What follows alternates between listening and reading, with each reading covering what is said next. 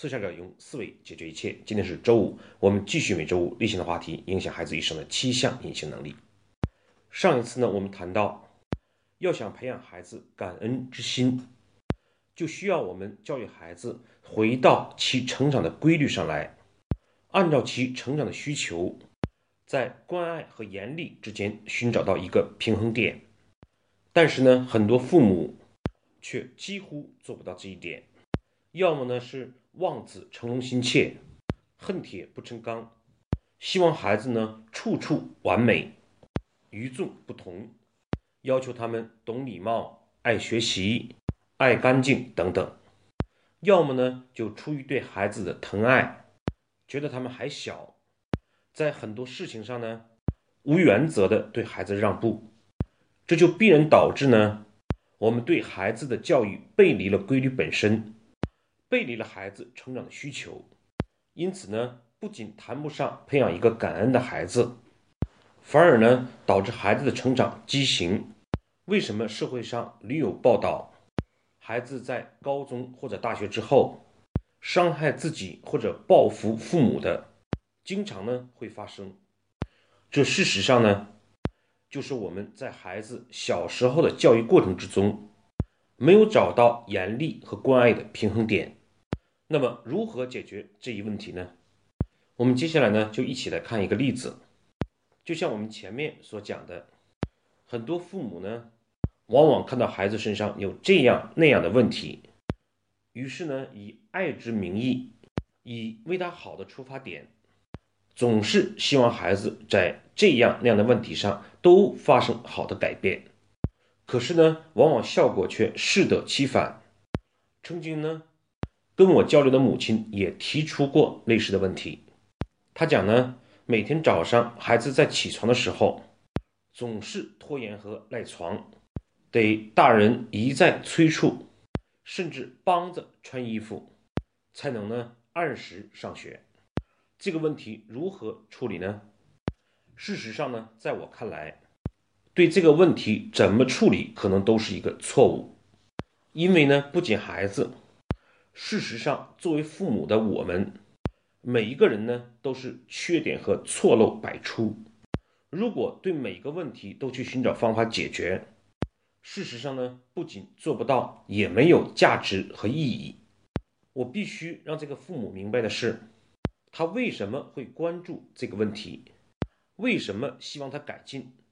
也就是说，父母呢？对自己孩子是否是好孩子是有其标尺的，比如说听话、懂礼貌、成绩好，他们通常会用这种标尺来衡量自己的孩子。对不符合的现象呢，就会认为是问题。可是呢，最大的问题就是父母手中的标尺也许本身就是错的，而即便呢，这个标尺本身是正确的。任何一个孩子呢，也不可能处处都得到改善，总要有一个先后的顺序。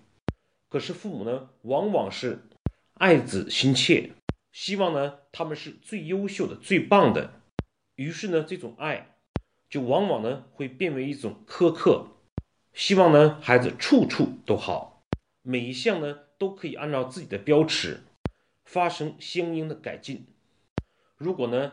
再加上与别人孩子的比较，或者呢，孩子在众人面前表现出某项缺点，我们也有可能因为自己的面子，对这个事情放大，然后呢，强迫自己的孩子去发生变化。正是基于这样的一个考虑，我并没有直接回答这位母亲的问题，而是呢，反问她：“你觉得孩子赖床有什么问题吗？为什么要去？”改变他，这位孩子的母亲呢略有吃惊。我想呢，他心中在想，孩子赖床就是不好的，还有什么为什么？可是呢，出于对我的尊重，他想了一下，告诉我，孩子赖床呢会导致他没有自理能力。我看了看他，继续呢引导他问：“你这样的想法很好，因为呢，你不是在管理孩子的一个现象。”而是有慎重的思考，你是呢为了孩子以后的成长，觉得在这个年龄应该培养什么那样的一种习惯或者能力，然后呢，你用这个来衡量，来发现他们的问题，并且呢去改变它。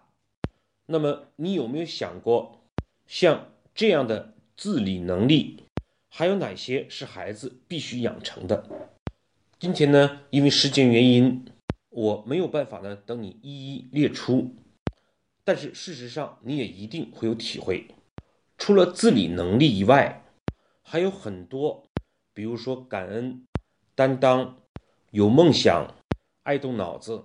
会有很多你认为一个好孩子必须具备的能力和习惯，而这些标尺或者教育孩子的对错观，是在你头脑中隐性存在的。我们呢，往往没有对它进行一个认真的梳理，而只是呢，对孩子每一个问题和现象，下意识的做出判断，然后呢，就会发生看到一个问题就想解决一个问题。其实，如果孩子手中有一个标尺，他去挑父母的毛病，也会挑出很多，这实在呢是我们教育孩子的一个最大的问题。就比如说刚才讲的自理能力，它是一个呢相对容易养成的习惯，跟它相似，但更难养成的是独立和担当的能力。很少呢有一个成年人因为没有自理能力而不成功，却很可能缺少独立和担当。无法获得人生的幸福和成功。我们对这些事情呢，往往没有认真的思考，便投入了的很多精力去关注孩子的自理能力，然后呢，去关注很多类似的现象。事实上，我们在方向上就错了。越去解决这样的问题，我们的教育可能走得越远。因此呢，我们教育孩子，第一点就是要做到。分析一个成年人，而不是孩子，在长大之后需要的能力和习惯是什么？哪一些呢？是必须在孩子时候养成的。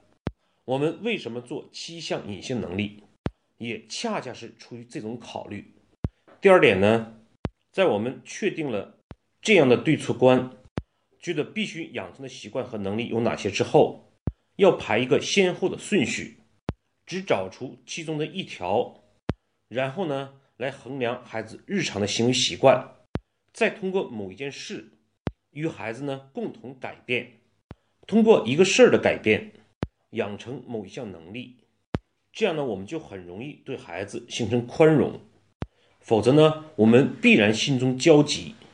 其实呢，我们焦虑的背后，是我们自己没有搞清楚孩子教育的步骤。如果我们看到孩子的问题，知道呢他背后哪项能力缺失，而这个能力呢还没有到我们教育的时候，自然呢我们的心态会很平常、冷静。第三，严厉和宽容呢都不应该成为父母的一个态度，它不是因为我们情绪的好坏、喜好而产生的，是我们对上述所讲的。孩子必须养成的能力和习惯的充分认识，以及呢，目前正在抓的某一项能力，对正在养成的能力，我们就必须要有底线，要严厉；而对其他能力呢，我们就可以暂时放一放，要宽容。当然，对于那些并不是孩子必须养成的能力，我们不妨呢，先短期内纵容一下。教育孩子与做事情是一样的，面面俱到，必然呢面面不到。因此呢，事实上对上述的案例，我们的解决方案是呢，对孩子赖床的现象，不要首先觉得是个问题，而是作为父母必须理出孩子成长的几个规则，影响他一生的习惯和能力，然后呢排除培养的先后顺序。之后呢，再来看赖床这件事情，是不是当前需要关注的能力，还是说日后关注的事情，又或者根本不是我们重点关注的，再来采取相应不同的解决办法。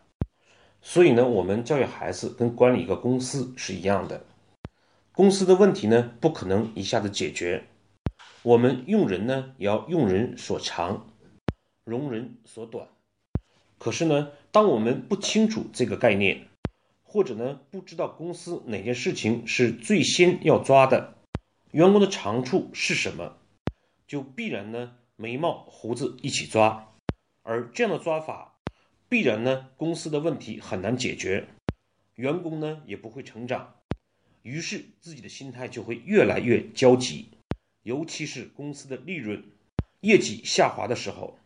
难免呢就会做出更错误的判断和行动，这一切的背后，都是因为我们对公司之爱，对孩子之爱，反而呢爱会蒙蔽我们的理性和眼睛。